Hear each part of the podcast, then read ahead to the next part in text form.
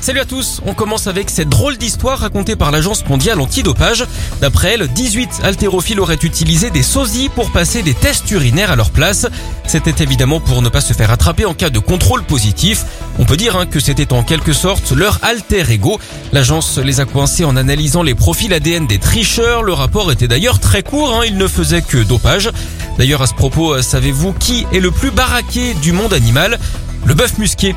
On enchaîne en Bretagne avec une découverte qui pourrait bien se transformer en record. Un ostréiculteur a remonté une huître de 2,2 kg. Ça pourrait bien être la plus grosse du monde.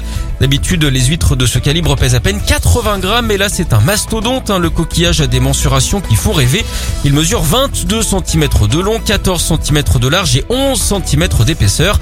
Pas de chance hein, pour les gourmets, celui-là ne sera pas mangé à Noël, mais expédié en labo pour créer des souches plus résistantes aux virus et aux maladies.